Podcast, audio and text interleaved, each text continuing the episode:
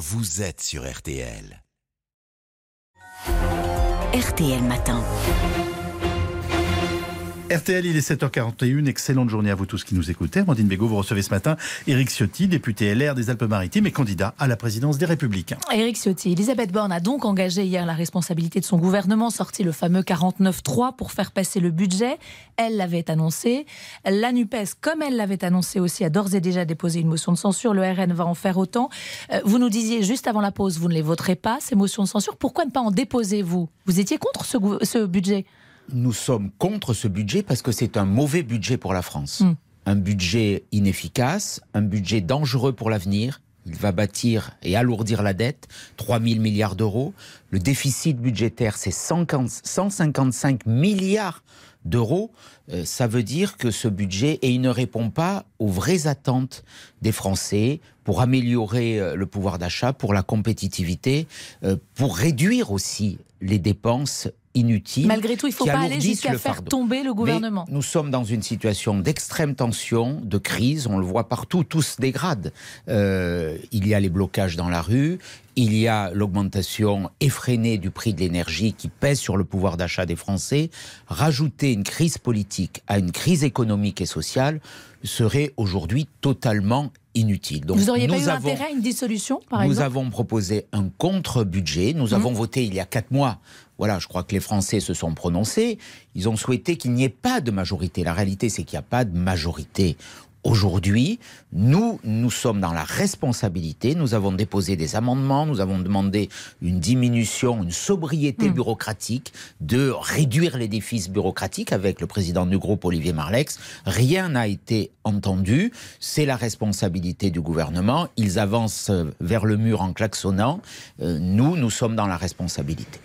Euh, autre information de cette matinée, on apprend euh, il y a, à l'instant, le ministère des, Affaires étrangères confirme que la France a rapatrié 15 femmes et 40 enfants des camps de prisonniers djihadistes en, Syrie. Euh, vous dites quoi ce matin? C'est normal de les rapatrier, ces enfants, ces familles? J'ai deux attitudes. Les enfants, je les mets à part et je considère que, d'ailleurs, il y a une décision de justice. il n'est pas irresponsable de rapatrier des enfants. Ils n'y sont pour rien, pour autant euh, qu'on a pris les mesures de précaution indispensables. Rapatrier euh, les adultes qui se sont engagés dans une guerre contre ce que nous sommes, contre la France, est une faute est irresponsable. Voilà, on est un peu dans le paradoxe où on va euh, accueillir les ennemis de la France et où on refuse d'expulser ceux qui attaquent la France euh, sur notre sol ou qui commettent euh, des crimes. Euh, c'est, je dirais, extrêmement choquant. dans le département des Alpes-Maritimes, mmh. vous savez, je suis élu départemental, on nous a demandé d'accueillir une fratrie il y a quelques mois dans les services de l'aide sociale à mmh. l'enfance. On nous dit ce matin que ce sont les services des départements qui doivent accueillir ces enfants. On a demandé à l'État un appui à la PJJ, euh, au service, euh, rien, rien. On laisse ces enfants dans la seule liberté de gestion des collectivités sans accompagnement de l'État. C'est là aussi totalement choquant et irresponsable. Euh, vous parliez euh, d'expulsion, c'était une référence bien sûr à, toute cette polémique autour euh, de la mort de, la jeune Lola. un rassemblement est organisé ce soir à Paris, moins d'une semaine après la mort de cette collégienne. Rassemblement à l'initiative d'un think tank qui s'appelle l'Institut pour la justice, qui est plutôt classé très à droite. Éric Zemmour et ses proches y seront, mais pas le RN ni les Républicains. Vous nous confirmez, hein, vous n'irez pas à Place d'Enfer Rochereau. Euh, pourquoi? Hors de question de s'afficher aux côtés d'Éric Zemmour, c'est ça? Euh, deux, deux attitudes. Un, ce drame est terrifiant. Il frappe dans une douleur indicible une famille. Je crois qu'il faut respecter le deuil de cette famille. Euh, moi, j'ai dit, je participerai à tout hommage si la famille le souhaite. Je crois qu'il y a un mmh. hommage dans euh, le Pas-de-Calais où il réside. Euh, respectons Ils ce veulent pas de politique, pas de, pas de récupération. De, je dirais qu'il y a une forme d'indécence là-dessus. Ensuite, cela étant dit, dans le respect de la famille, dans l'émotion face à ce drame qui bouleverse la France, nous sommes dans le devoir de poser les bonnes questions. Mais je, l'ai fait, je l'ai fait à l'Assemblée nationale. On va revenir sur, le fond, sur, ces questions-là. Mais sur l'attitude d'Éric Zemmour, de ses proches, il parle de francocide pour qualifier le meurtre de, Lola. Euh, vous ne cautionnez pas Il va trop loin je dirais que c'est à la justice d'établir les circonstances de, de ce crime d'une barbarie, d'une violence extrême. Euh, il pose encore une fois des, questions. Mais quand vous voyez que, certains proches d'Éric Zemmour ont visiblement acheté des noms de domaine, manif bah, pour Lola.fr notamment, on dépasse les limites là. Si c'est vrai, c'est naturellement choquant. C'est naturellement, juste choquant, c'est naturellement euh, choquant. Euh, moi, ce que je dis, c'est que ce, ce crime, la justice doit établir toute la vérité et les politiques, les parlementaires. Je suis député, j'ai posé les questions à l'Assemblée nationale. C'était dans la nuit, l'avant-dernière mmh. nuit, à la commission des lois. Euh, qu'est-ce que nous dit ce drame Que la personne qui est l'auteur présumé euh, n'aurait pas dû être en France. Et nous devons demander au pouvoir pourquoi elle était encore en France? Pourquoi cette politique migratoire est tellement défaillante? Pourquoi il y a 120 000 obligations de quitter le territoire français et que quasi très peu, quelques milliers à peine, sont exécutés Ça veut dire qu'il y a une faille terrifiante dans notre politique migratoire. Ce n'est pas la première fois. Rappelez-vous l'assassinat des deux jeunes filles sur le parvis de la gare Saint-Charles par un islamiste. C'était déjà le même cas. L'auteur devait être en, on va en, parler dans un instant. Mais j'ai l'impression que vous avez du mal, pardon, pardonnez-moi, à, condamner euh, euh, l'attitude d'Éric Zemmour et de ses proches dans cette, affaire. Ça vous gêne, ça? Que je, vous pose cette question? Moi, je ne participerai pas à toute forme de récupération politique.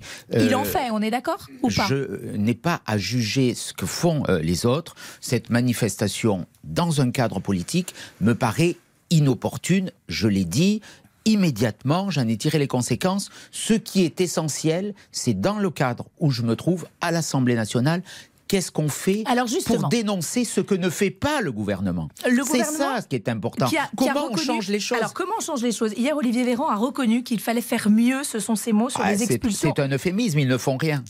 120 000 OQTF, obligation de quitter le territoire prononcée chaque, année, et moins de 2000 places en centre de rétention. Vous, vous demandez à ce qu'on en construise, euh, mais on ne peut pas en créer 118 000, on ne va pas mettre toutes les personnes. Vous euh, savez, on a voté, c'est là où je vous disais, parce que souvent on regarde la forme, euh, la communication, mais l'essentiel hmm. c'est le fond. On a voté le budget du ministère de l'Intérieur en commission des lois il y a deux, deux nuits précédentes. 2 milliards d'euros pour la mission immigration. À peine 167 millions d'euros pour les éloignements. Et là-dedans, 29 millions d'euros à peine pour les centres de rétention administrative. C'est-à-dire qu'on ne se donne pas les moyens, millions d'euros de moins que l'année dernière. Donc moi j'ai déposé un amendement pour augmenter de 600 places. Il a été refusé. Vous savez, cette année, on va construire 5 000, euh, pour, 5 euh, 000 logements de plus pour les demandeurs d'asile. Et on refuse de construire 600 places de plus pour les centres de rétention. On ne met pas les moyens. C'est ça, c'est un manque de volonté. Bien sûr, c'est un manque de volonté. Il n'y a que des discours. C'est l'apanage de ce gouvernement. Sur ce sujet, comme sur d'autres, comme sur l'économie, c'est un gouvernement qui vit dans la communication, dans le court terme, qui n'anticipe rien, qui ne prévoit rien.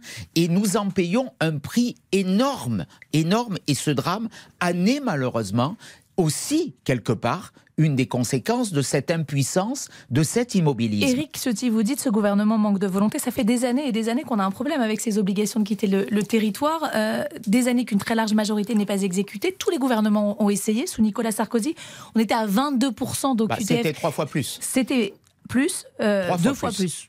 On est à 10% à peu près. 6% en 2021. Bon, on va pas polémiquer sur les chiffres, mais pourquoi ça, reste très peu d'exécutés Ça reste trop peu. Pourquoi euh, d'autres pays arrivent L'Allemagne, par exemple, une sur deux exécutées. Pourquoi nous, on n'y arrive pas? Parce qu'il n'y a pas les placements en centre de rétention administrative. Mais ça veut dire que systématiquement, on doit placer quelqu'un en centre de rétention? Oui, ceux qui ont une obligation de quitter le territoire, il faut en tirer les conséquences. S'ils sont en oui, mais il n'y a pas de place, du coup, on fait comment on, les construit, mais il en faut 118 000.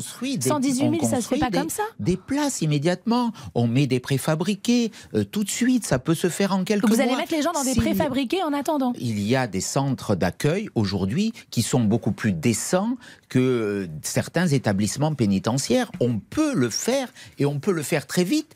Il manque la volonté. Quand on a à peine 29 millions d'euros consacrés à cette politique, alors qu'on a euh, des milliards pour les logements pour les demandeurs d'asile, c'est euh, un écart que personne ne peut comprendre aujourd'hui par rapport à ce qui se passe. Qu'attend-on pour agir? Éric Ciotti, dernière question. Vous êtes, on le rappelle, candidat à la présidence des Républicains, élection au début du mois de décembre. Si vous êtes élu, vous avez dit que Laurent Wauquiez serait le candidat LR pour 2027. Euh, le président de la région Rhône-Alpes qui aurait, si l'on en croit Mediapart, dépensé 100 000 euros d'argent public pour un dîner réunissant des personnalités de la région en juin dernier, 1100 euros par convive. Est-ce que ça ne commence pas par là, la bonne gestion des, comptes publics? La région Auvergne-Rhône-Alpes, présidée par Laurent Wauquiez, est la mieux gérée de France. C'est celle qui a le plus diminué les dépenses publiques il a organisé une réunion avec des chefs d'entreprise, avec les acteurs majeurs d'une région qui est sans doute une des plus dynamiques de France au plan économique. C'est pour la compétitivité, c'est pour l'emploi. Le reste, ce sont des fausses polémiques. 1100 euros par convive, c'est pas trop? Le repas ne, coûtait pas ça. Euh, les chiffres ont été euh, orientés de façon euh, erronée il y a des actions qu'un président de territoire, de région doit conduire pour la compétitivité. C'est ce que fait Laurent Wauquiez, il gère bien l'argent public. Merci beaucoup Eric Ciotti. Eric Ciotti, vous restez avec nous puisque vous êtes...